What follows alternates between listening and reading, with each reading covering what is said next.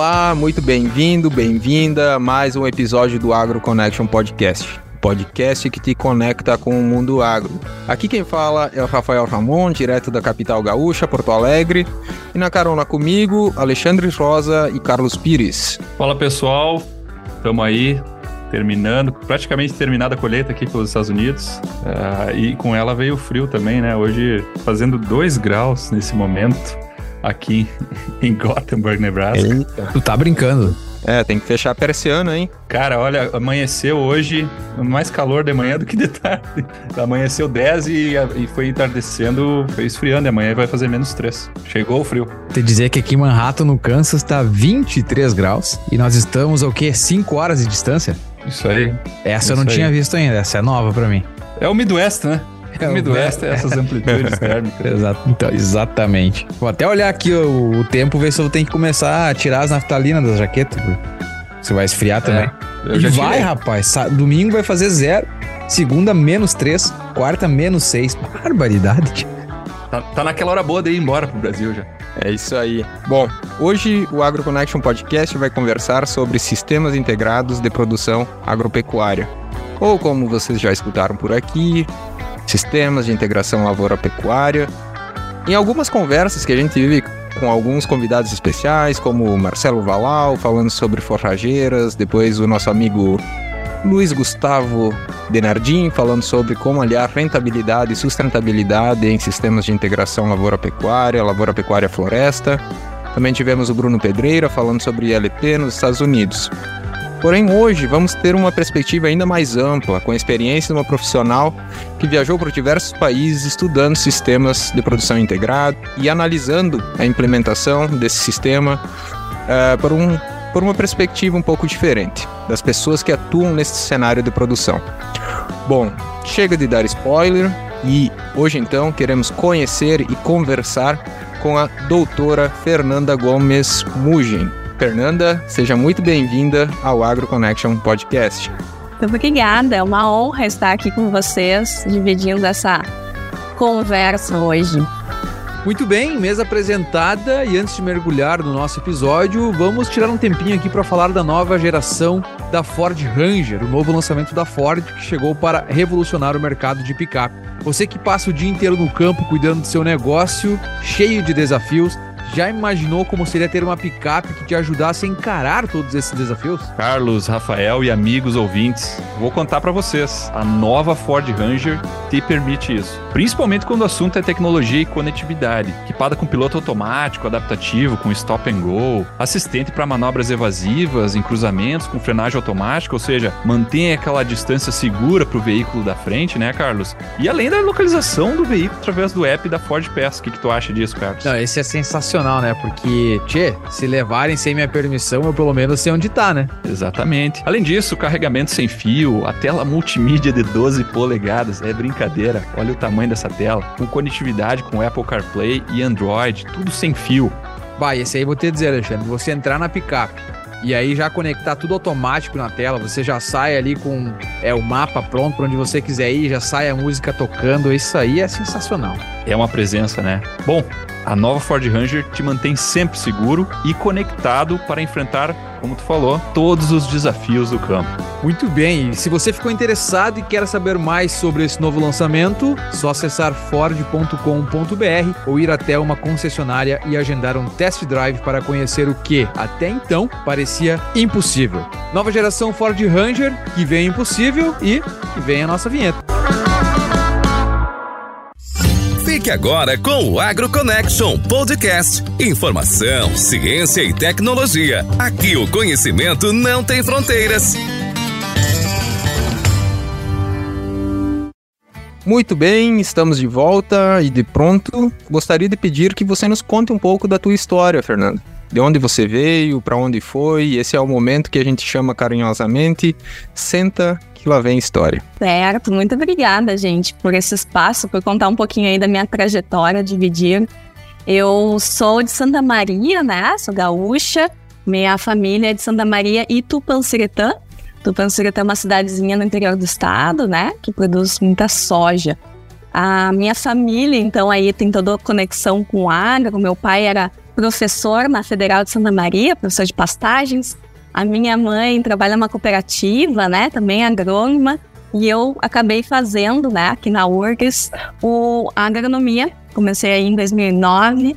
E depois, né, já durante a faculdade, é, comecei a fazer intercâmbios. Eu fui, a minha primeira experiência foi no Paraguai. Eu lembro que não tinha muita opção, era a única opção, na verdade, na época de intercâmbio formal, né? Eu fiz disciplinas, tudo. Eu era uh, graduanda da Universidade Nacional Assunção.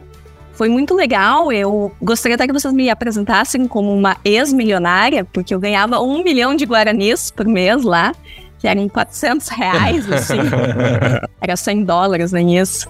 E, tu aprendeu a falar o Guarani ou foi só o espanhol mesmo? Um pouquinho, bem pouquinho. Mas eles são bilíngues, né? O país. E depois deste país bilíngue, eu fui direto para Nova Zelândia. E a Nova Zelândia também é bilíngue, né? Tem o Maori e o inglês, mas lá o Maori não é muito falado, né? Uh, igual é oficial né, a língua. Aí eu fui para Nova Zelândia já como o intuito de aprender inglês, né? Que o inglês é uma, uma língua aí mundial, a língua da ciência, né?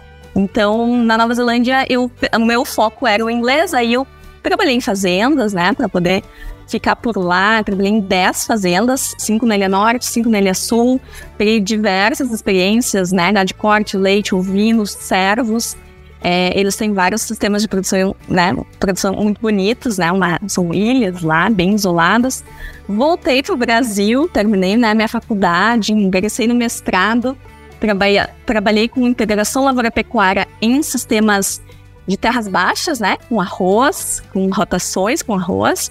E aí acabei perdendo o pai na metade do mestrado, né? Então eu tive um desafio bem grande de assumir uma propriedade rural, ao mesmo tempo tocando, né, um experimento e, e escrevendo sobre outro experimento. Eu escrevi a minha dissertação sobre manejo de pastagens, né, um experimento clássico. Fiz um compilado aí de 10 anos né, de dados, com pastoreios, com métodos e ofertas. E aí entrei num doutorado, juntei né, tudo uh, e comecei a trabalhar então com integração lavoura-pecuária mais amplo, trabalhando com produtores rurais. Então a gente no meu doutorado eu foquei um pouco mais numa parte de aprendizagem. A gente desenvolveu um método, né, para um workshop que tinha dentro dele um serious game, um jogo sério para simular né, sistemas, para pensar cenários de integração envolvendo dinheiro, envolvendo né, um monte de uh, recursos, né, de manejo de recursos junto com os produtores. E foi muito legal a experiência a gente teve pesquisadores da França vindo, né, compartilhando, impressionados até com os nossos resultados. Então eu tive a chance de ir no doutorado, né, ficar um ano lá na França, com uma equipe de, de pesquisa que também trabalha com integração agropecuária, com jogos e tudo mais. E foi lá que eu comecei então a trabalhar, além de entrevistando produtoras rurais, entrevistar também consultores, né? E aí eu trabalhei com consultoras no, na França, entrevistei consultoras de integração lá, consultoras do Brasil. E aí, como era pandemia, eu pude não ter a limitação geográfica, né? Eu usei pela internet e entrevistei consultoras do Brasil inteiro, né? Lá da região da Amazônia, do Brasil Central, por tudo, do, né? do sul do Brasil. E eu terminei o doutorado, né? Nesse meio tempo também trabalhei seis anos com consultoria, uma empresa de consultoria, né, gerindo projetos de inovação no agro. E aí eu acabei indo para um pós-doc, né, recentemente. Acabei de voltar de um pós-doc em uma cidadezinha chamada Moscou, que não é na Rússia. É Moscou, em Idaho, nos Estados Unidos. Quase no Canadá, um lugarzinho bem especial lá no pontinho do mapa. Tão frio quanto. Tão frio é. quanto. Mas é isso. E aí eu ingressei nos Estados Unidos numa rede de pesquisa, né? Chamada LTAR, que são a, os experimentos de longa duração. Então eu pude eh, viajar bastante, né? Trabalhei nos Estados Unidos com três linhas de pesquisa. Integração lavoura-pecuária, né? Brasil, França e Estados Unidos. É um dos nossos trabalhos. O outro é culturas de cobertura, lá em Idaho, né? Em sistemas com trigo. E um último experimento, que daí foi Flórida, Dakota do Norte e Idaho, que é sobre o legado. Qual é o legado que os produtores querem deixar, como eles estão trabalhando nisso, né? É, quais são, qual é o impacto que eles querem deixar para as próximas gerações. Então, esse é uma, um resumo aí da minha trajetória. Acho que a gente vai ter que fazer uma série de podcasts, né? Não vai poder ser só um, né? Tem que ser episódio 1.1, 1.2 e por aí vai, né? Tem tanta coisa que daria pra gente falar. É, as Fernanda, uma das coisas que a gente observou muito, né, enquanto a gente faz a pesquisa sobre os nossos convidados, foi a tua aproximação com o termo é, CIPAs, né? Uhum. Isso estava muito presente, né? Explica para nós o que, que são CIPAs e aproveita e já faz uma propaganda aí da Aliança CIPA, que a gente sabe que você faz parte. Uh, sistemas integrados de produção agropecuária é um termo em português, né? Uma expressão em português que significa que é usada para o fórum científico, né? Então, sistemas integrados de produção agropecuária, aí dá a sigla CIPA, né? Quando a gente faz o acrônimo. Quando a gente fala o termo técnico, né, é integração lavoura-pecuária. Existe até um paper científico dizendo só sobre definições tecnológicas, né, ou, uh, como que a gente deveria, inclusive estudando isso, a gente deveria usar ILP, ILPS, várias siglas ou tentar condensar a nossa conversa, né?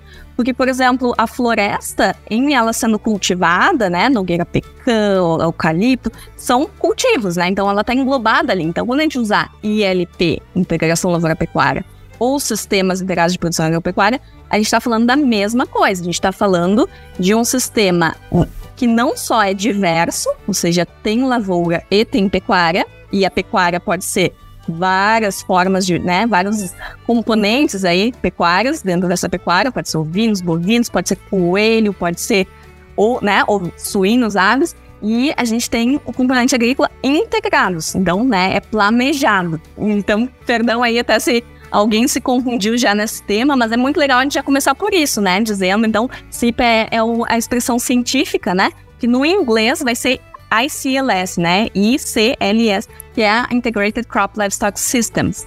Que é o que é mais fácil até de indexar ou é. quando a gente vai pesquisar, né? É muito bom. Não, é isso mesmo. E agora que você falou, né, do, do Integrated Crop Livestock System, parece que faz muito mais sentido para mim. E eu lembro no Brasil de ter ILP e LPF, e aí fica confuso, e aí pega dados de, de um tipo de experimento, e aí você não sabe se você pode comparar com outro experimento. E eu mesmo já fiz muita confusão na minha cabeça com isso. Perfeito. É, esse paper que foi feito foi justamente assim: eles pegaram, partiram da FAO, né, que é o órgão da ONU responsável pela agricultura, e qual que é a definição que eles utilizam, né? E eles vêm com o ICLS, e aí que foi traduzido para o português, entendido a melhor, o melhor acrônimo, né? Claro que na, na linguagem técnica foi escolhido ILP. Bom, quase um saúde do solo, qualidade do solo e por aí vai, né? Legal. E Aliança CIPA, eu tive a sorte e a honra de ser uma das fundadoras, né? Uma associada fundadora. A Aliança CIPA é uma associação sem fins lucrativos que visa o fomento justamente dos sistemas integrados no Brasil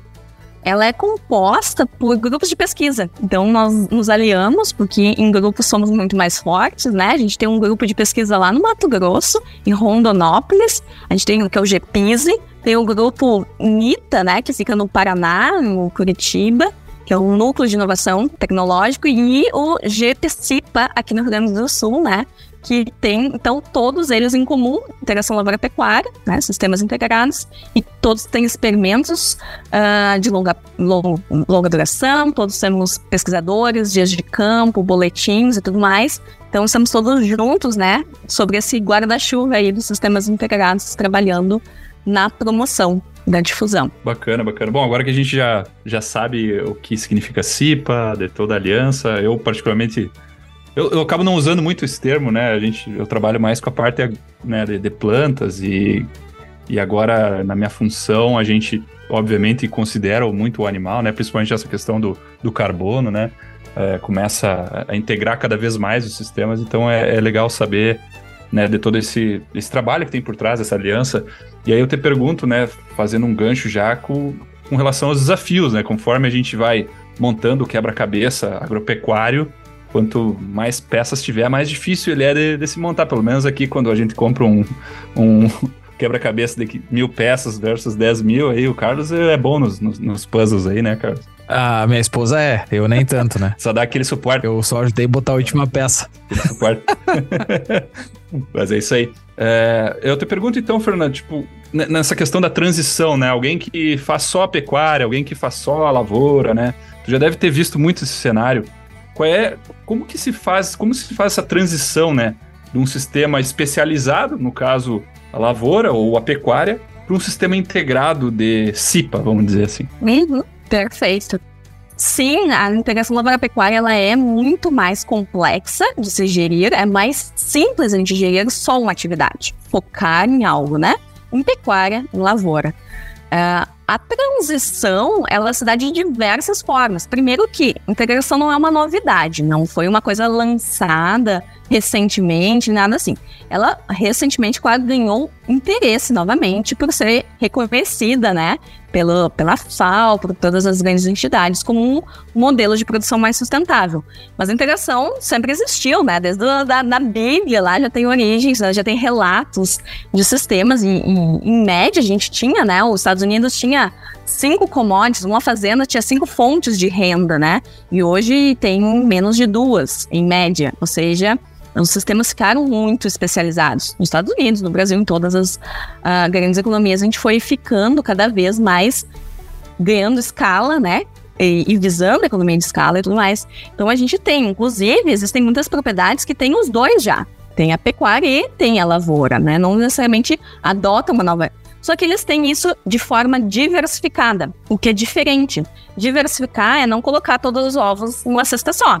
Sim, vamos ter dinheiro né, da pecuária, da lavoura, mas não necessariamente ele está integrado. Pode ser tão somente, pode ser dois né, duas planilhas financeiras, duas contas no banco, pode ser às vezes inclusive dois irmãos, do, pode ser um, né, existem vários arranjos, e isso pode ser totalmente desconectado, não integrado, porque é mais complexo gerar, gerir tudo de forma integrada, né? Colocar o animal no sistema traz uma complexidade muito maior do que só diversificar. Tu tem, ah, uma planta, né? Milho. Tu colocou soja. Bom, temos leguminosa gramínea. Ah, vamos pegar uma cultura de cobertura com 20 espécies. Não, não. A gente vai aumentando a diversidade vegetal. Quando a gente botou um animal, a gente entrou com um novo nível trófico, né? Um animal agora que vai reciclar todo, ele vai pastejar, vai exportar poucos nutrientes, vai quebrar, vai promover, né, a desfolha e consequentemente uma rebrota, vai produzir mais pasto e, e tu tem desde essa parte biogeoquímica quanto um impacto social, né? O peão que entra numa máquina de colher, num trator, nem sempre é o mesmo que gosta ou que, né, uh, tenha inclusive as habilidades para estar a cavalo, lidando com gado e vice-versa, né?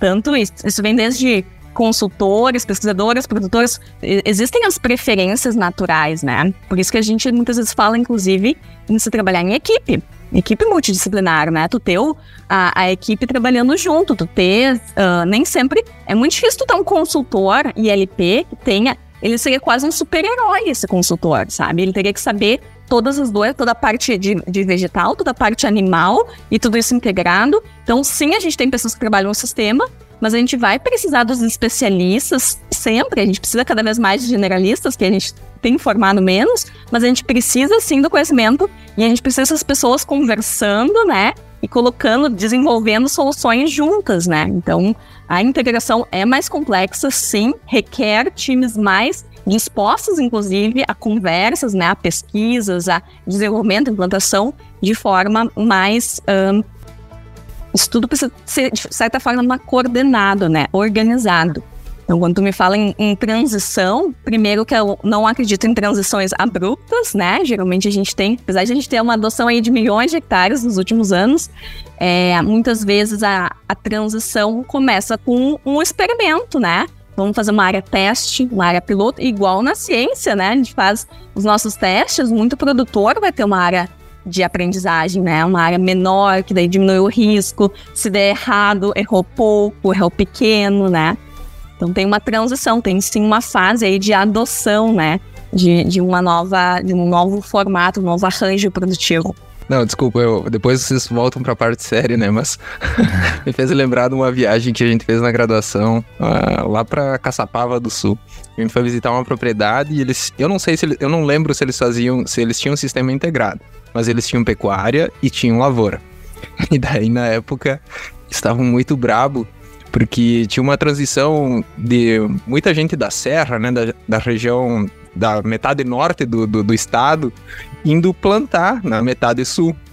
E uhum. esses gringos vêm lá de cima e tiram todas as cercas, não gostam de cerca. e daí eles estavam reclamando que para poder movimentar o gado, né, de uma área para outra, assim, tava se tornando muito complexo. Os gringos estavam descendo e tirando embora todas as cercas da, da beira das estradas. Sim, não, é um desafio. Então, né, tem um aspecto cultural também. Muito Relação forte. com a vizinhança. Lá em Idaho, os Estados Unidos pagou, eles pagou porque tirar cerca também é um trabalhão. Desmanchar uma cerca, né, no Rio Grande do Sul, desmancha metade do feitio, né, o custo. Então, uhum. os Estados Unidos financiou desmanchar cercas lá nas áreas de trigo, né, para desenvolver, né, para facilitar o maquinário, a maquinaria cada vez maior, cada vez menos mão de obra, né? Então, realmente, existem conflitos aí de diversas naturezas. É, é muito mais simples tu não, não trabalhar com integração. com certeza. Mas, ao mesmo tempo, né, como dizia o Dirceu Gassen, produtividade é conhecimento aplicado por hectare, né? Então, é, acho que é por aí, né? Acho que isso aí é o, é o, é o take away aí do que a Fernanda respondeu na última pergunta.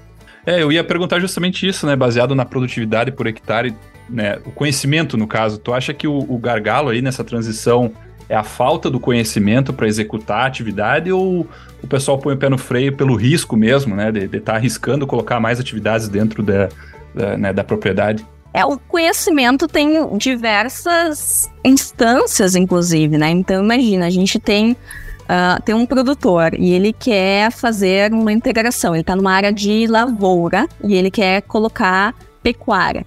Então ele vai na cooperativa dele. O técnico está preparado para orientar? Sim ou não? Não sei, depende da região, depende, né, a cooperativa e tudo mais. Ele vai então pegar um consultor uh, eventualmente particular ou uma assessoria, né, pública.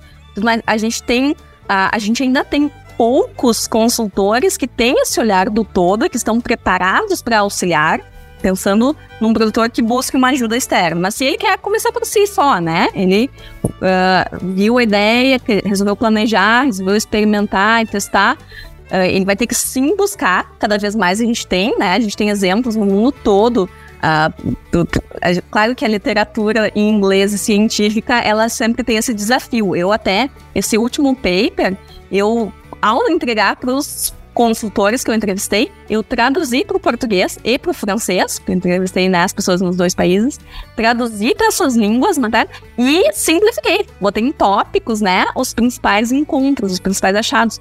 Porque realmente a, tem essa questão de ciência, né, a, a linguagem científica ser uma linguagem mais difícil, né, e mais específica, é um fórum, né, uma forma de escrita diferente. Então, a gente tem conhecimento, a gente precisa sempre buscar boas fontes, né, buscar pesquisadores, buscar pares, né? A, a, melhor coisa é um produtor que visita outro produtor que já está dando certo, já tem experiências, que já errou, que pode compartilhar, né? Uh, buscar e buscar uma rede, né, de apoio tu precisa um advogado que, com, que redige um contrato, né? Eventualmente, a integração lavoura-pecuária, ela não é feita tão somente um produtor tendo ambas. Às vezes é uma parceria, né? Ou um sistema de arrendamento ou parceria, onde um deles tem a pecuária, o outro tem a lavoura.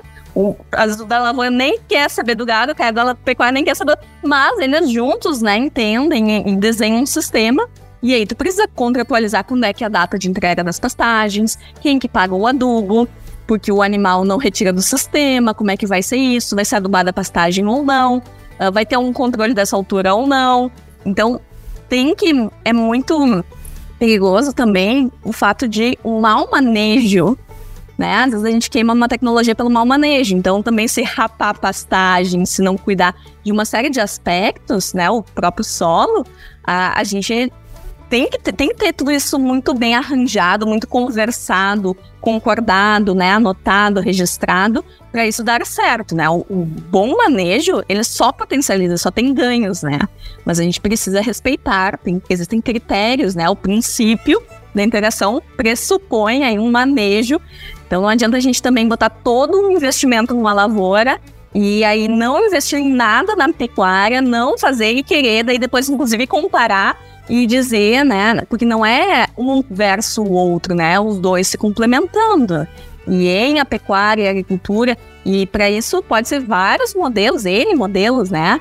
Ah, é a parreira com ovinos embaixo. O que, que o animal está aportando para a parreira, o que a parreira está aportando para o animal e o, e o todo, né? O que, que é o ganho no hectare, na propriedade, na família. Então tem que se olhar, é um olhar mais amplo, né?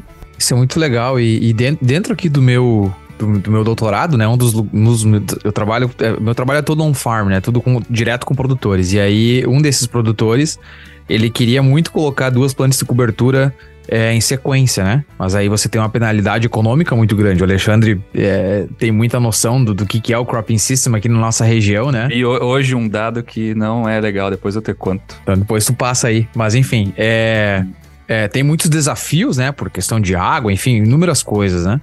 Mas foi uma maneira que o produtor encontrou de poder fazer dinheiro, né? Em duas safras seguidas, mesmo tendo plantas de cobertura. Então ele estava tendo todo o benefício, né? Do, dos serviços ecossistêmicos das plantas e ao mesmo tempo um dinheiro que ele arrendava, né? Alugava a área para fazer é, pastejo. Então é, é, é, legal de saber, né? Que, que é, esse planejamento de vocês eles têm começado a tomar forma, né? Isso aqui no Kansas não é uma coisa ainda muito comum, mas está deslanchando devagarinho. Eu acho que é um bom momento para fazer um link também, né, Fernanda, com as tuas experiências fora. Como é que era uh, os sistemas né, na França? Você esteve também um tempo nos Estados Unidos trabalhando com isso. Se puder trazer um pouco. Perfeito. É, na França, eles têm integração também em escala territorial, né?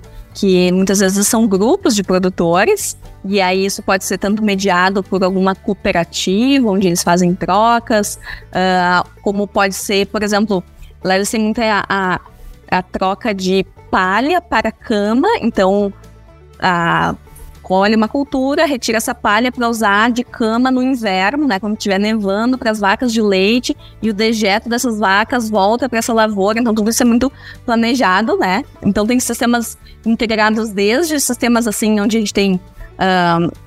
A separação do espaço no tempo, né? Mas é planejado, é, é pensado para maximizar, né? Para se ter o efeito animal uh, de volta, né? nessa área quando a gente tem esses sistemas aqui no Brasil que a gente está falando, né, que a gente consegue ter animais a pasto, né, e pastejando, que é um sistema diferente.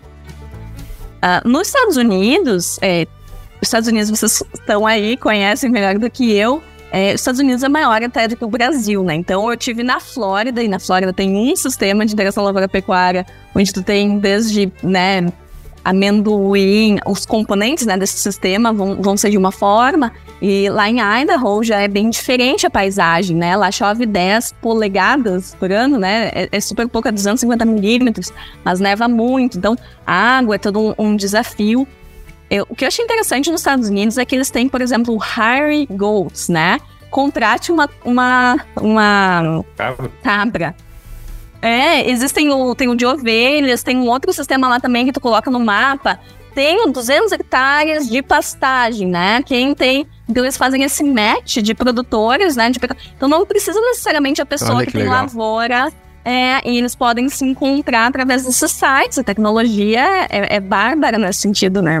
O meu professor fez isso faz umas três semanas. Ele, ele comprou uma casa com um bosque do lado, né, junto. E aí tava, tinha muita vegetação no bosque, ele queria limpar um pouco. Ele fez isso, ele contratou as cabras online. É, o cara veio, fez todo o cercado, largou as cabras, deixou as cabras, eu acho que uma semana ou alguma coisa assim, limpou, carregou as cabras foi embora. Sim. Loucura. Elas, é o contrato de serviço das cabras. As cabras limpam, né? Lá na, na, na, França, eles têm muito isso. O pastor ainda existe essa profissão, né? Então, a pessoa tem os seus ovinos e aí o cara tem o parreiral, né? E ele tem um problema, por exemplo, na Califórnia, isso é um clássico. Fogo. Fogo é um problema. Então, eles cara que tem as parreiras, ele paga para alguém vir pastejar. Porque ele é interessado em diminuir o combustível, né, de, o potencial fogo. Já na Nova Zelândia, por exemplo, quem tem a pastagem no meio lá das, das, das uvas, por exemplo, das parreiras, quem paga é o cara das ovelhas, porque afinal ele tá engordando as ovelhas então é uma outra lógica, já bota um azevém, já é uma pastagem às vezes até melhorada para esses animais performarem bem. Então quem paga é o dono das ovelhas. Na Califórnia quem paga é o dono das parreiras. Interessante. Na França eles têm muitas muitas vezes algumas alguns formatos onde nenhum paga pro outro, eles se juntam, porque daí eles botam lá o seu número de produtor, que eles acessam aí subsídios em tu tendo um produtor de pecuária, que tem lá suas ovelhas, né? E tem um produtor, suas cabras para leite, para corte, enfim, e tem o produtor de, la de lavoura, né? De algum cultivo, eles se colocam juntos e ganham lá, né? Centenas de.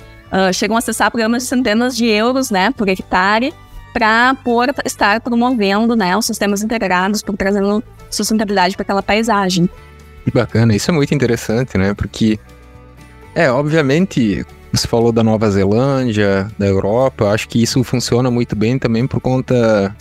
Eles têm uma área limitada, então eles têm que usufruir, tirar o máximo daquela área, né, com a maior eficiência possível, e que leva eles à organização. Ou, ou a própria oferta limitada, no caso de Idaho, né? Tu tem uma oferta ah. de pasto limitada é? e. Pois é, é. Ah, mas é como aqui no Brasil, de certa forma, a gente tem um, a limitação não é tão grande, a gente acaba, né, talvez relaxando um pouco nisso, né? Então, isso dá uma ideia do potencial que teria os nossos sistemas é, se fosse um pouco mais organizado, né? Inclusive até com políticas públicas, né? Subsídios, né? Para esse tipo de, de organização. Imagina que, que bacana, né? O potencial de estudo. O Brasil já tem milhões, né? Recentemente, aquelas gráficos da rede LPF mostram uma adoção né, de mais de 10 milhões de hectares em pouquíssimos tempo, pouquíssimo tempo. É, é muito é, interessante o quanto isso evolui rápido, porque aqui no Brasil realmente a gente tem duas safras ou três, né? a gente tem os 365 dias do ano de, de calor, né? A gente, por mais que tenha um pouquinho aqui de frio no sul, nem se compara com essas situações de neve, enfim, de, de parar mesmo, né, o crescimento. É, mas o que eu quis dizer é que, assim, né, muito agricultor às vezes se dá o luxo de, por exemplo, fazer uma safra só no ano. Entende? Tem uma área grande, ou. Tem, pra que ele vai se incomodar com gado? É, por que, que vai se incomodar com gado? Exatamente, esse, é, esse é o ponto que eu queria colocar, né? Que, é, é que é. tem que ter, de fato, é, eu falei brincando, né, ironizando aqui, é, trabalhar com gado é diferente de trabalhar com lavoura, porque tem os dois cenários. Também tem o cara da pecuária, que começa a ter uma lavoura e isso viabiliza, ele tem um trator, isso, aquilo. Enfim, existem várias formas também de se começar, né? Uh, mas uma delas, a mais clássica, talvez seja o agricultor tendo aí o, o bovino como uma segunda fonte de renda, como uma segunda, um, um, outro tipo de mercado, né? Uma, uma outra forma de diversificar renda, estabilidade, né? A gente vem aí de dois anos bem complicados, né? De seca e, claro, agora também de preços, né? Muito complicados, mas é uma forma de tu, uma delas, né? De diversificar renda realmente, porque tu tá ali num, num, sistemas completamente. A, a soja, o milho, as culturas, tu, tu colhe uma vez, né? No final uhum. da safra. Leva lá 120 tantos dias e tu colhe. O gado, se tu deixar 30 ou 60 ou 90 dias, ou 120, é totalmente diferente a produção, porque ele tá colhendo todos os dias, então cada dia conta. Então tem que ser essa conta por hectare, né? E se a gente pensar, é, é um desafio desde o funcionário não ter um conflito de interesses, porque o, se ele é bonificado pela produção agrícola ou pecuária e não pelo sistema, ele pode ter, inclusive, uh, um viés aí de, de, na hora de ajudar, né, de pensar, de, de estar disposto, né, estar desempenhando seu papel, porque a gente tem, é clássico, né, estar separado, é muito... As ferramentas, pensa um consultor, ele quer trabalhar com NLP, aí ele pega, tem um software lá de pecuária, tem o software de agricultura, cadê o software de NLP? Aí ele tem que fazer uma gambiarra, um Excel, não sei o quê. Existem agora, cada vez mais, está vindo, estão surgindo, né? ferramentas que auxiliem o produtor, o consultor, enfim, a fazer de forma integrada. E, e, Fernanda, deixa eu continuar no assunto porque eu acho que ele parece interessante, né? Você falou dessa adoção massiva de, de LP no Brasil, né? Nos últimos anos, né? É, e o Alexandre pode me ajudar aqui. Aqui nos Estados Unidos, e também lembrando da conversa com o Marcelo Valau e com o Bruno Pedreira, é muito do interesse da integração da lavoura pecuária traz um pouco da questão de saúde do solo, né? De qualidade do solo. De você ciclar mais nutrientes, aumentar a atividade biológica. Inclusive, eu sou coautor num artigo com o Lucas Alves, onde é, foi trabalhado com ovelhas, né? Então a gente fez análises microbiológicas aqui nos Estados Unidos para ver se aumentava ou diminuía a atividade e tudo mais. É, aqui, a minha impressão é que a integração lavoura-pecuária ela está deslanchando mais, principalmente por essa questão de você fazer o, a, o pastejo, né? Então, por exemplo, o experimento lá que a gente tem em Tupanciretã, da Aliança Cipa, mostra claramente. A gente tem lá lavoura e depois vem a cultura de cobertura, com versus sem pastejo. Porque daí uma, uma hipótese era, bom, ter a cobertura já é suficiente para melhorar a qualidade do solo. Mas a gente viu todos os ganhos de ter o animal pastejando essa cobertura. Tu produz mais matéria seca por hectare, porque tem mais renovação de tecido foliar, mais raízes é, existia, inclusive, uma hipótese, né, de que o calcário iria descer, que a professora Amanda Posselt estudou isso, né, e o calcário, por ser áreas de plantio direto, não é incorporado, como é que o calcário iria descer, se, se o animal potencialmente poderia compactar, como é que esse calcário ia descer. No fim, nas áreas onde tem os animais, é onde mais desceu o calcário.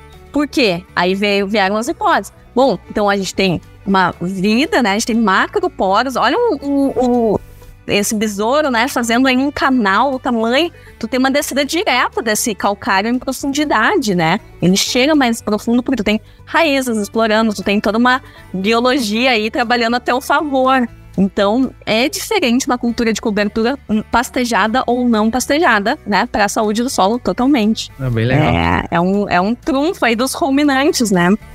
Oh, mas eu ia comentar que o Carlos falou da parte da integração lavoura-pecuária mais né, clássica, vamos dizer assim, pelo nome, né, que é a questão da cultura de cobertura, mas tem uma outra maneira que aqui no meio oeste é muito, vamos dizer assim, a gente classificaria como uma integração da lavoura com a pecuária, que é o uso do esterco né, na, na, na agricultura, que não uhum. necessariamente o, o, o, gado e a planta estão dividindo a mesma área. Uhum, mas tem o efeito. Ah, o, o milho, vamos botar aqui, o milho alimenta o gado da, da fazenda, uhum. e o gado, o esterco, é colocado de volta na lavoura. Até isso é bem, bem, muito, muito comum aqui em Nebraska, Wisconsin, Kansas. No Mato Grosso, todo... aqui no Brasil também. É.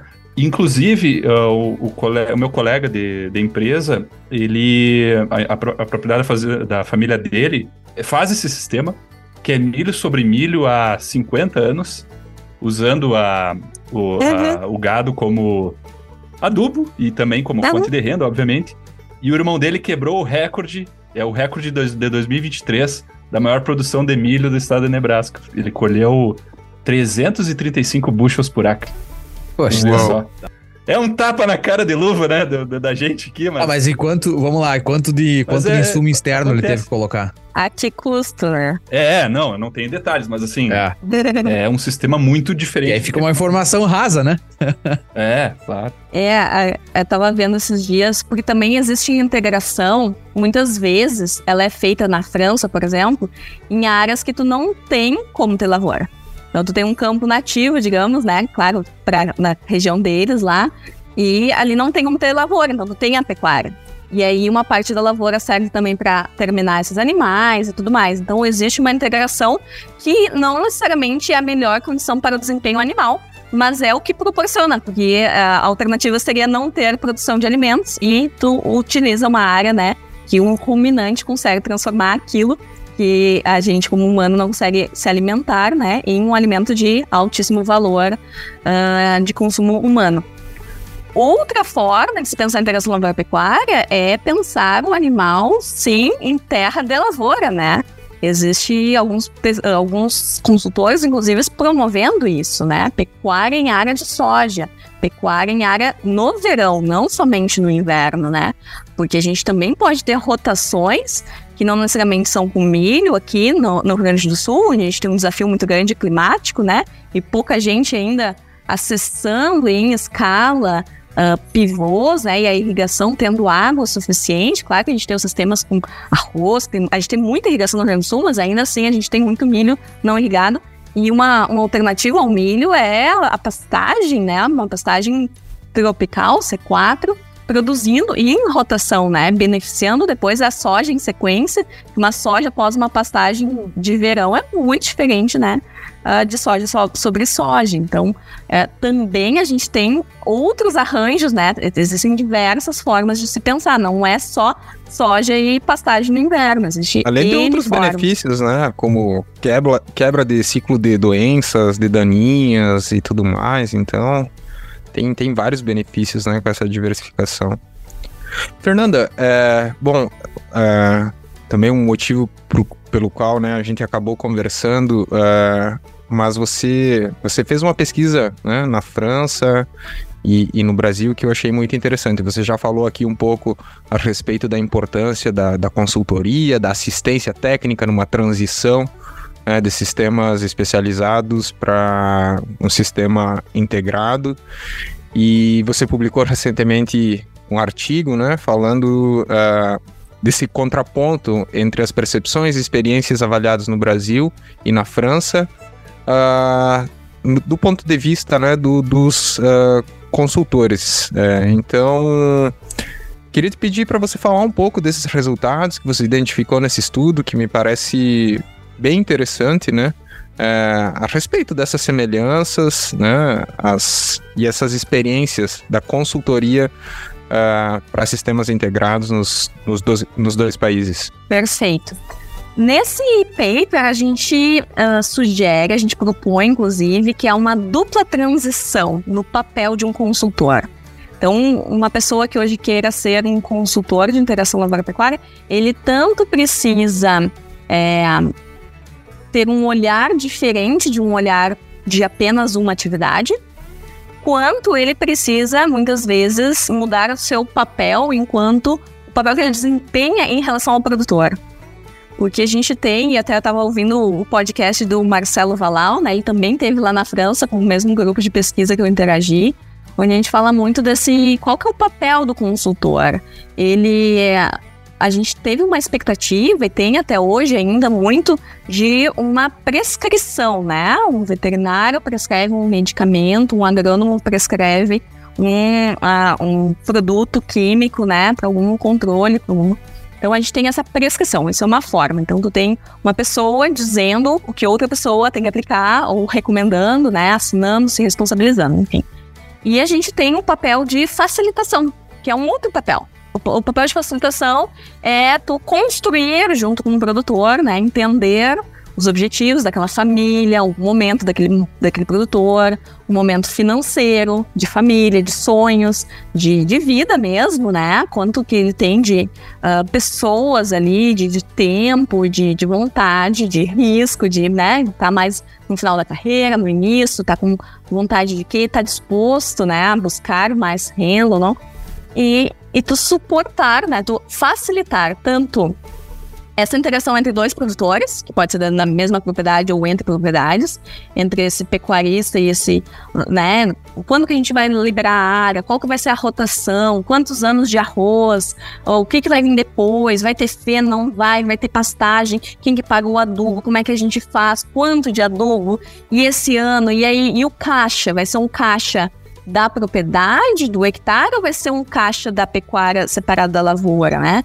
E no momento de desafio, quem que paga a conta, como é que tu equilibra?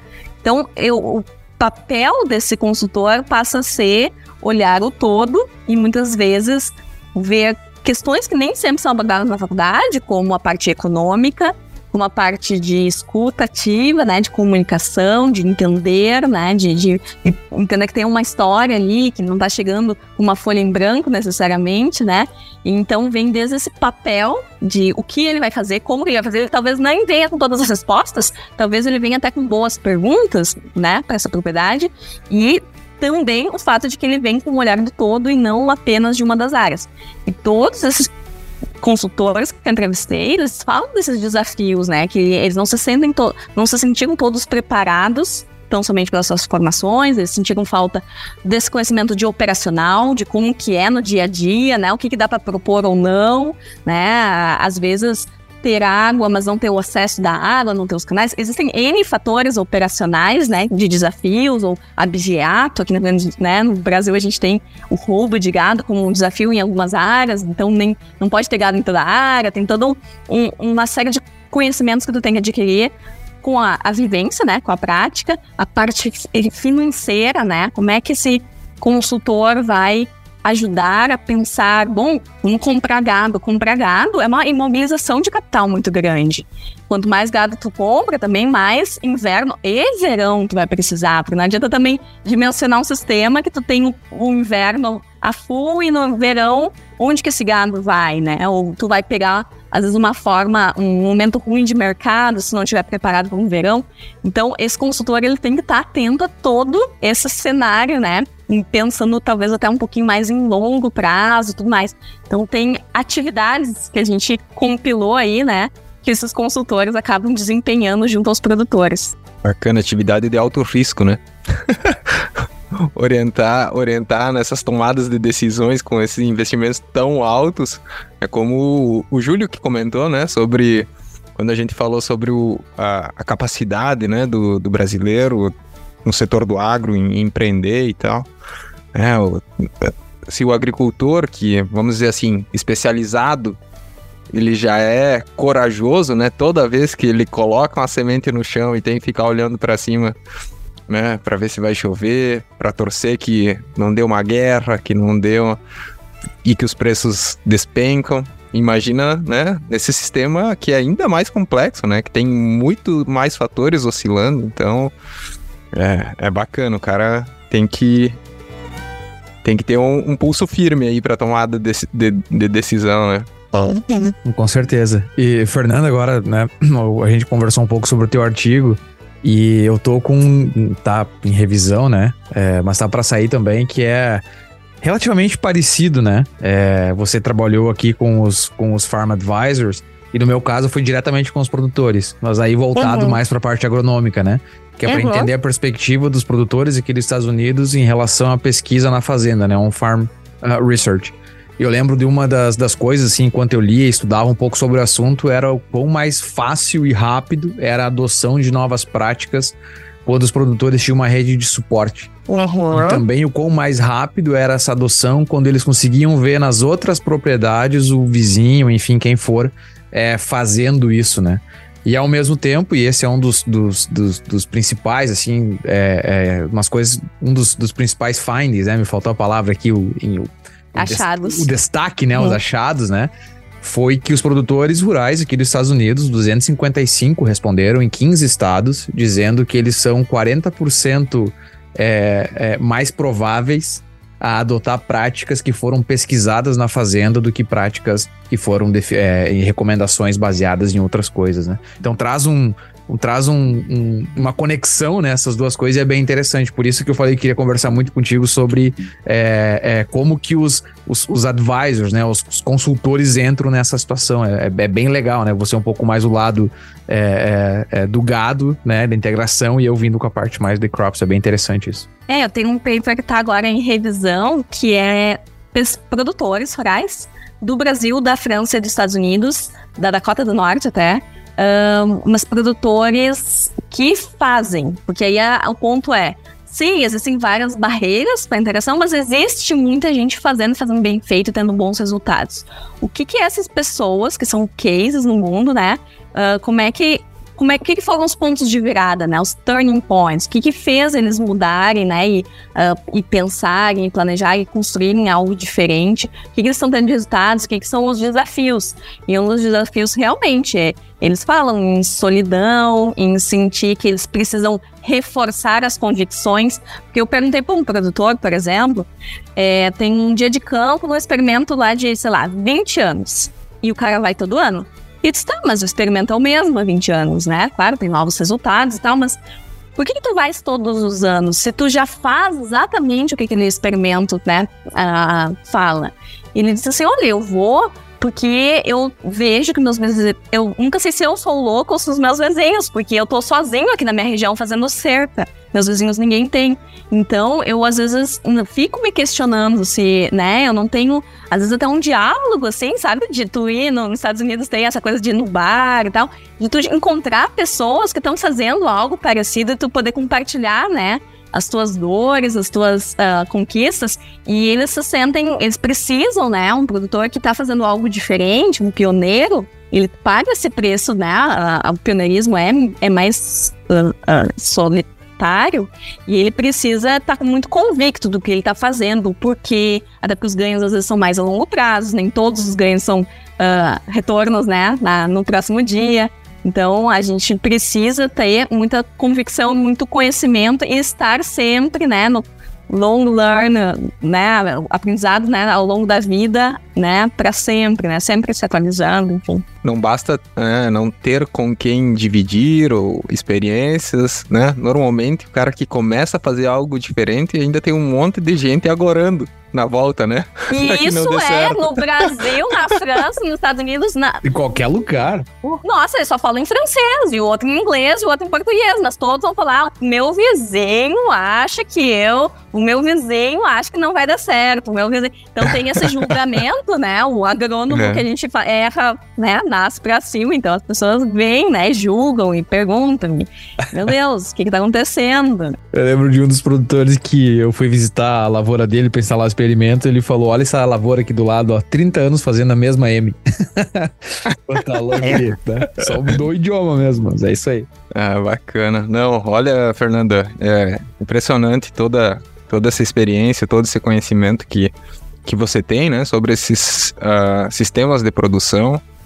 E é muito bom que também você teve, né, essa, essa possibilidade, essa oportunidade de ir para fora, né, é, coletar essas experiências de outros países e, e com certeza, né, tem um, um campo aberto né, em que você vai poder aplicar todo esse conhecimento e a gente precisa disso, né, para desenvolver a nossa agricultura de uma forma sustentável, é, rentável.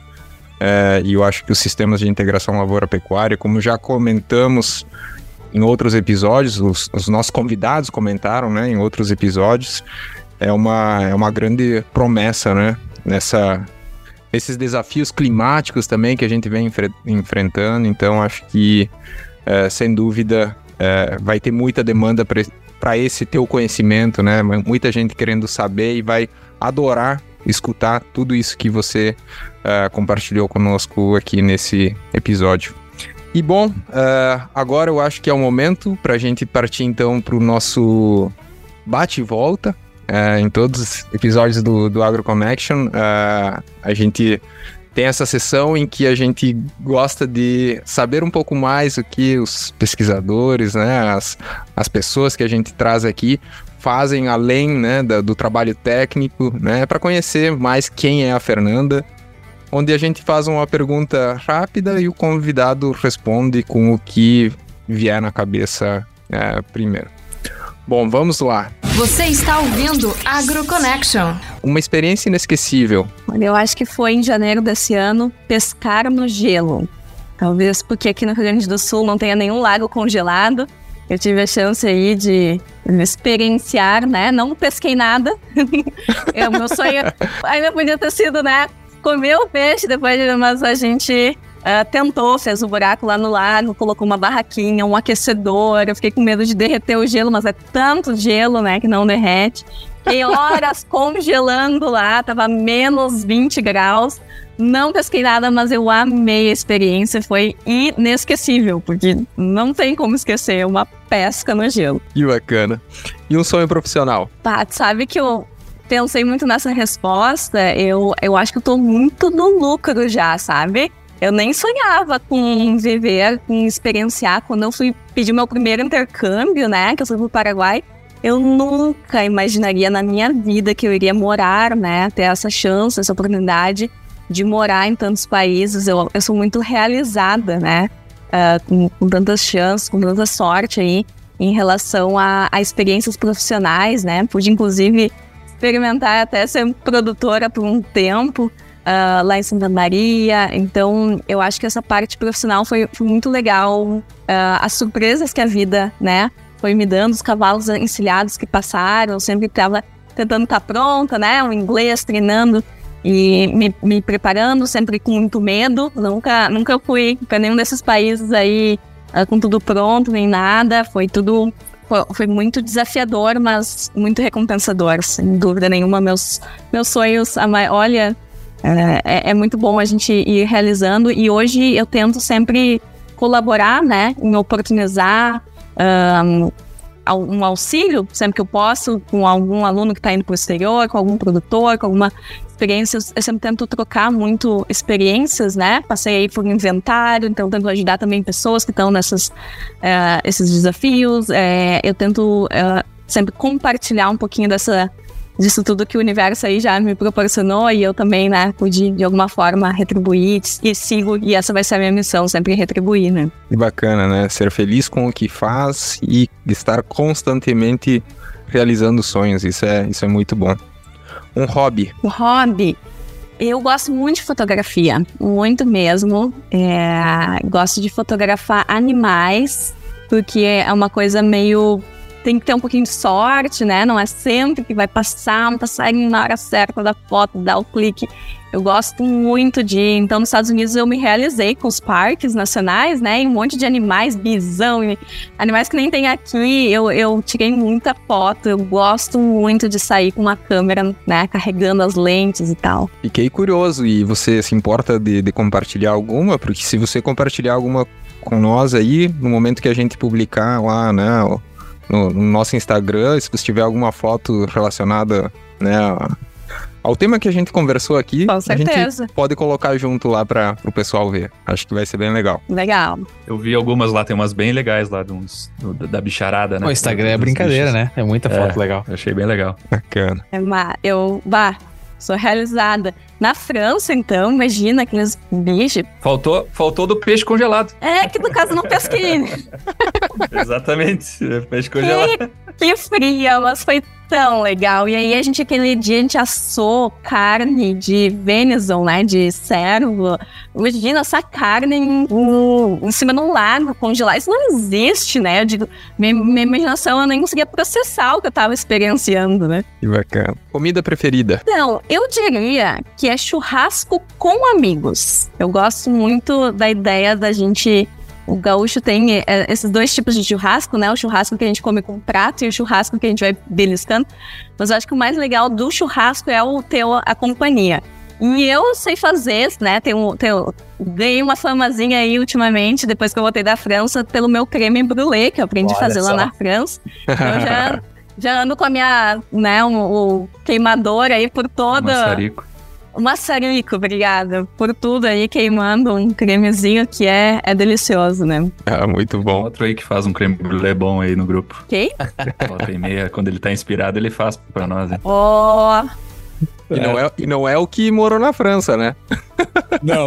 não. Ei, Fernando, você é, você é de colocar frutas ou é, é o clássico? Não, não é. Só foi na França, lá não tem, não se muda a receita. É, não, não. É porque tem, tem uma galera aí que é braba com o Eric Jacan, né? Porque ele faz o creme brulee dele com frutas vermelhas e ele é francês, é. então a galera quer tirar o título de cidadão dele.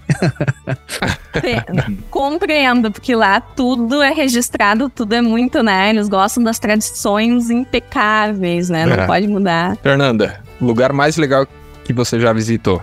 Eu pensei aqui numa cidadezinha chamada Luchon, mas na verdade o que eu quero dizer com Luchon, que é uma cidade na, no norte da Espanha, é que eu fui na casa, eu fui num lugar que a gente não pode ir. E eu adoro quando isso acontece, eu ir em casas de pessoas que tu não pode pagar pra ir, sabe? Tu, tu pode pagar pra ir ah, sim. Paris, mas tu não pode pagar pra ir na casa de algumas pessoas, digamos assim. Tu conquista e isso aqui foi um pesquisador que cinco anos antes de eu ir na casa dele, ele veio para o Brasil. Eu nem conhecia ele, eu não falava francês. Ele queria ir para o Aparatos da Serra e eu peguei o meu carro no fim de semana, levei ele, falando inglês, assim, uma enrolação. Levei, fiz toda a história. E um, um, uma pessoa, né, um, um pesquisador que eu conhecia muito pouco, François Gastal, não sei se algum de vocês conhece. E no final dessa viagem, ele escreveu uma carta para mim e disse: se um dia tu fores na França, daí desenhou a França e a Espanha e disse assim: eu tenho uma casa aqui, em Luchon.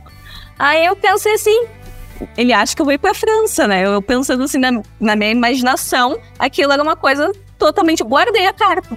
E não é que cinco anos depois estava eu fazendo doutorado na França e ele me convidou e era verdade. E eu fui pra Luchon na casa dele, Que né? Então, legal. uma experiência assim, bárbara, uma retribuição, um carinho, né? Eu pude aqui primeiro receber ele, fazer a história toda lá que ele queria, né? Ir pros aparatos e tal. Eu com medo dele sozinho, de meu Deus, o cara vai ser assaltado. E eu levei, fiz todo o city tour, né? Passei o fim de semana em função dele. E aí, na, né, anos depois, o mundo retribui, né? Visitei ele na casa dele na França e na Espanha. Eles tinham essa casa de, de inverno, digamos assim.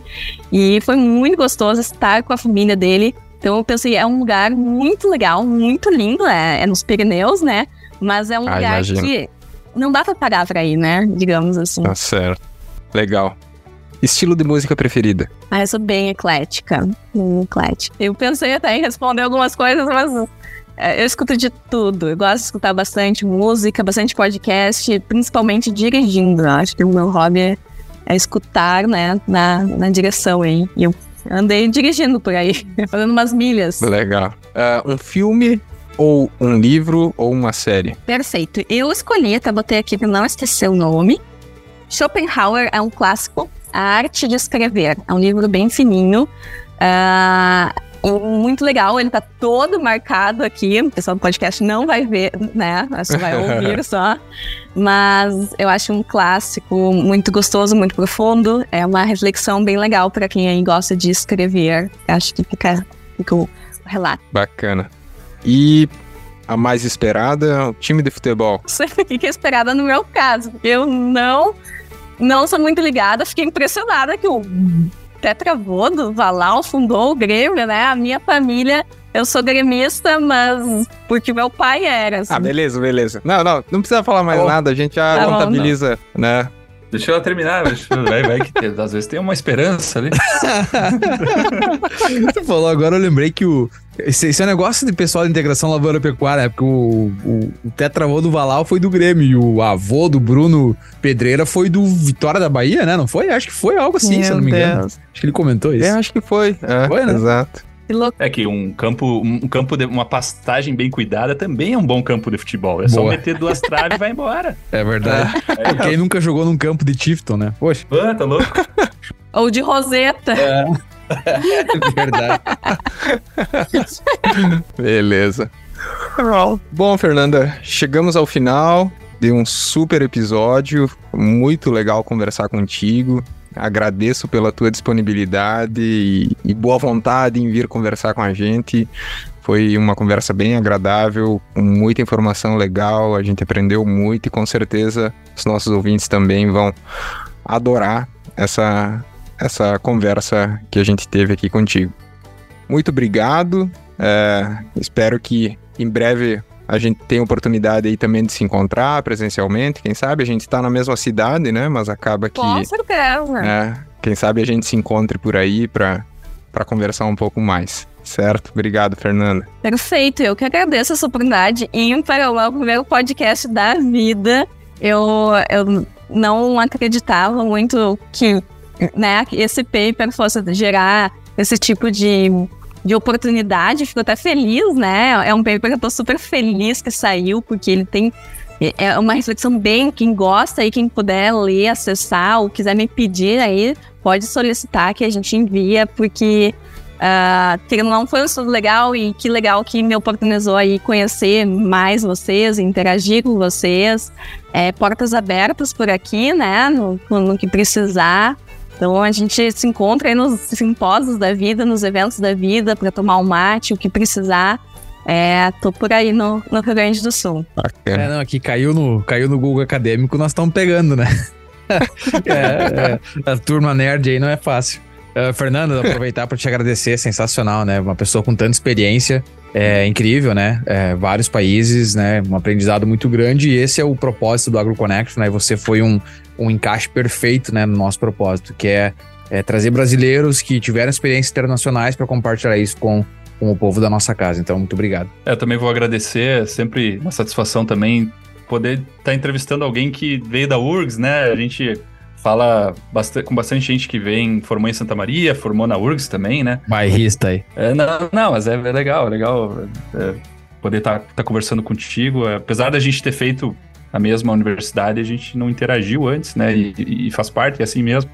Uh, tu estava começando, eu estava tava já saindo e ouvir as tuas histórias, né, no, por todo mundo, assim, é, é, bem como a gente fala aqui, com o mapa aberto, eu fui, fui, cada cidade, cada lugar que tu foi falando, eu fui dando uma olhada, assim, né, onde, onde era e, e, e, e essa experiência tua com o frio aí é, me, me lembrou muito quando eu fiquei na Dakota do Norte também, muito, muito legal, bate-papo leve e cheio de conhecimento, obrigado pela presença no Connection. Aí. Muito bem, muito obrigado a você, nosso ouvinte, por ter escutado esse episódio do Agro Connection com a doutora Fernanda Gomes Mugen.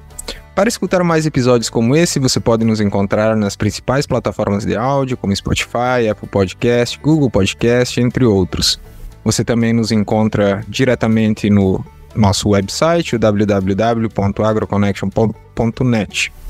Você também pode nos encontrar no Instagram, Facebook, Twitter pelo arroba o AgroConnection. E, além do podcast, temos lá o canal no YouTube, onde você encontra informação sobre safra de milho e soja nos Estados Unidos, bem como vídeos com curiosidades sobre a agricultura americana. Nós ficamos por aqui. Stay tuned. Tchau. Tchau.